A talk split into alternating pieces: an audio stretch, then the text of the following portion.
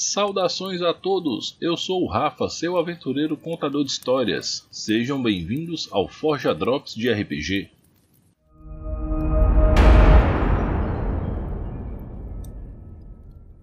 Hoje a gente vai bater um papo rapidão sobre o ser mais icônico da fantasia, que é o dragão.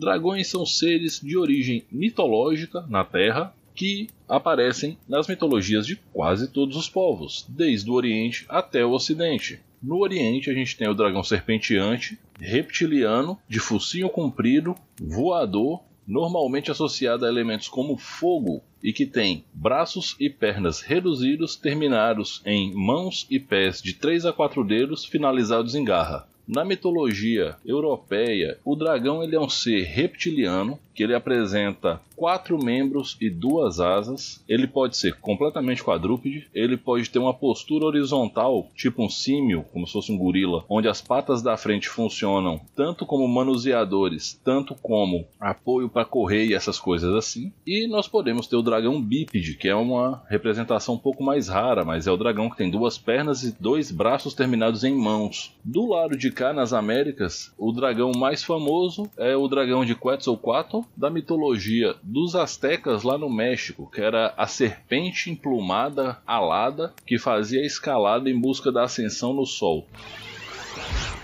O dragão ele representa muita coisa dependendo do simbolismo adotado e da mitologia que vai guiar essa narrativa. O dragão ele pode significar poder, sabedoria, inteligência, conhecimento de natureza oculta, mas o dragão também é utilizado como um símbolo de corrupção, como um símbolo de ganância, de avareza, dependendo de quem está contando a história, dependendo de qual é a origem da lenda que você está utilizando.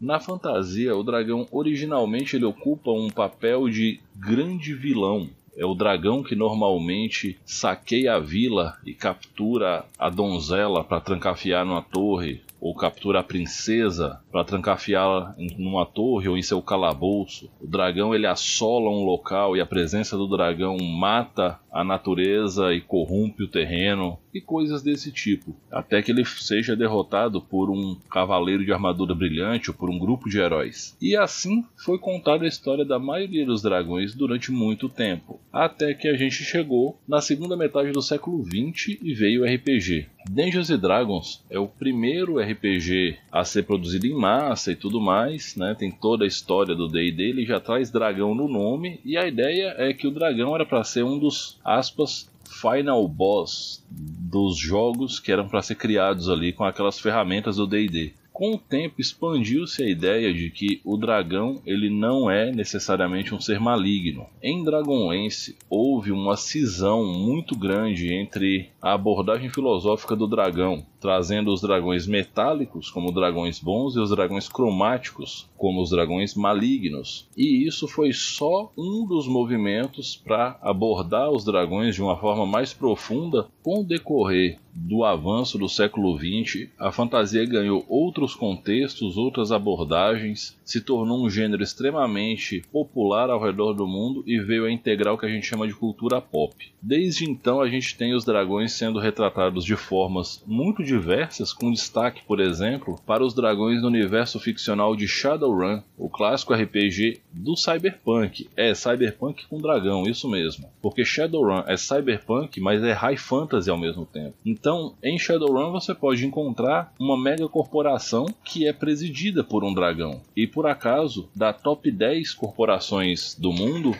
em Shadowrun, nós temos duas que são administradas por um dragão. No RPG Tormenta, né, o clássico do RPG brasileiro, em sua atual encarnação Tormenta 20, a gente tem um dragão como rei de uma extensão territorial razoável, que é o Scar de Scar Chantalas, e todos os dragões reis são semideuses extremamente poderosos. Na clássica ambientação de AD&D, Dark Sun, o dragão em si é personificado pelo rei feiticeiro Boris e Você não encontra dragões de maneira aleatória, porque só os reis feiticeiros podem se transformar em dragões. Então, cada autor pegou o dragão e utilizou a mitologia da forma que ela casasse com a história que ele queria contar. Porém, alguns elementos fundamentais do dragão nunca foram subvertidos, que é o fato do dragão ser poderoso, do dragão ser místico, ele tem uma ligação com a magia ou com outras formas de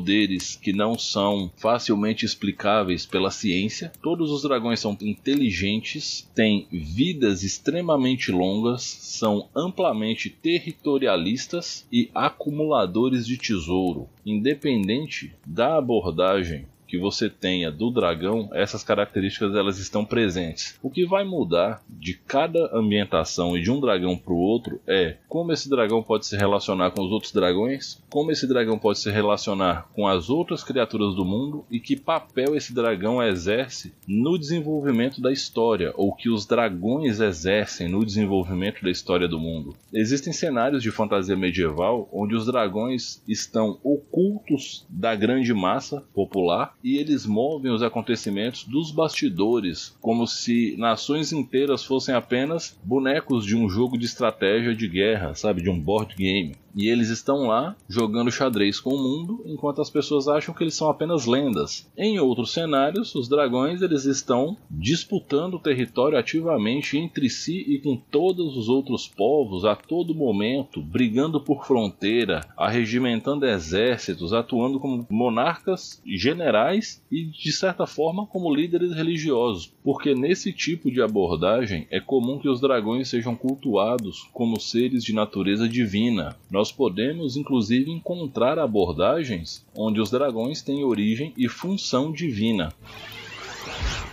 Uma curiosidade que muita gente não sabe é que no desenho Caverna do Dragão, que na verdade é do desenho de Dungeons Dragons, do RPG, ele foi traduzido no Brasil como Caverna do Dragão, né, o título. Aparece um dragão de cinco cabeças chamado Tiamat, uma cabeça vermelha, uma cabeça azul, uma branca, uma preta e uma verde. E esse dragão ele é considerado um ser extremamente poderoso e incontrolável, a ponto de que o próprio Vingador o teme. Só que esse dragão não é um dragão, ele é uma dragoa Tiamat é uma fêmea, é uma deusa dragoa. No cenário de Dragonlance, de onde ela é originária, ela é a rainha dos dragões malignos. Ela é o oposto da moeda de Paladine ou Bahamut, o dragão de platina, que é a materialização dos ideais do bem e o patrono da cavalaria.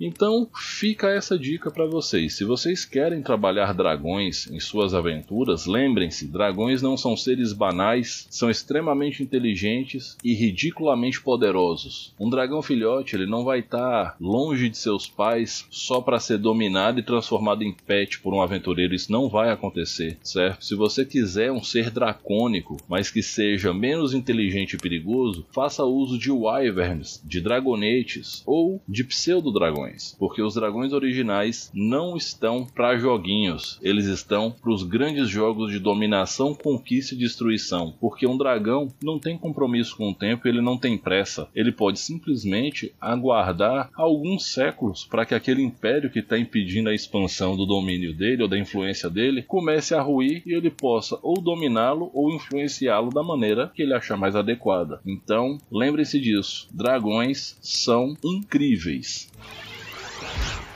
Bom, em resumo, foi isso que eu tinha a dizer para vocês sobre dragões. Esses pontos que eu disse, que são os comuns, é importantíssimo que eles não sejam modificados demais em sua essência para que você não descaracterize toda essa presença aterradora que dragões geram só de serem citados. Dragões não são seres que devem ser banalizados no mundo. O dragão ele tem que ser uma ocorrência no mínimo rara e caso ocorra, ele tem que ser um momento incrível da sua aventura, um combate espetacular onde várias coisas importantes estão acontecendo e um grupo que está lutando com o dragão, se ele não usar pelo menos 90% dos seus recursos para enfrentar esse dragão, isso não está muito certo. Mas lembrem-se, dragões são implacáveis e são planejadores incríveis e não têm pressa. Então, caso um dragão fuja do seu grupo, não tenha dúvida de que em certo momento ele vai se vingar de você, ele vai aparecer, ele vai te cobrar. Cuidado com o dragão, ou como diríamos em Shadowrun, nunca faça acordos com o dragão.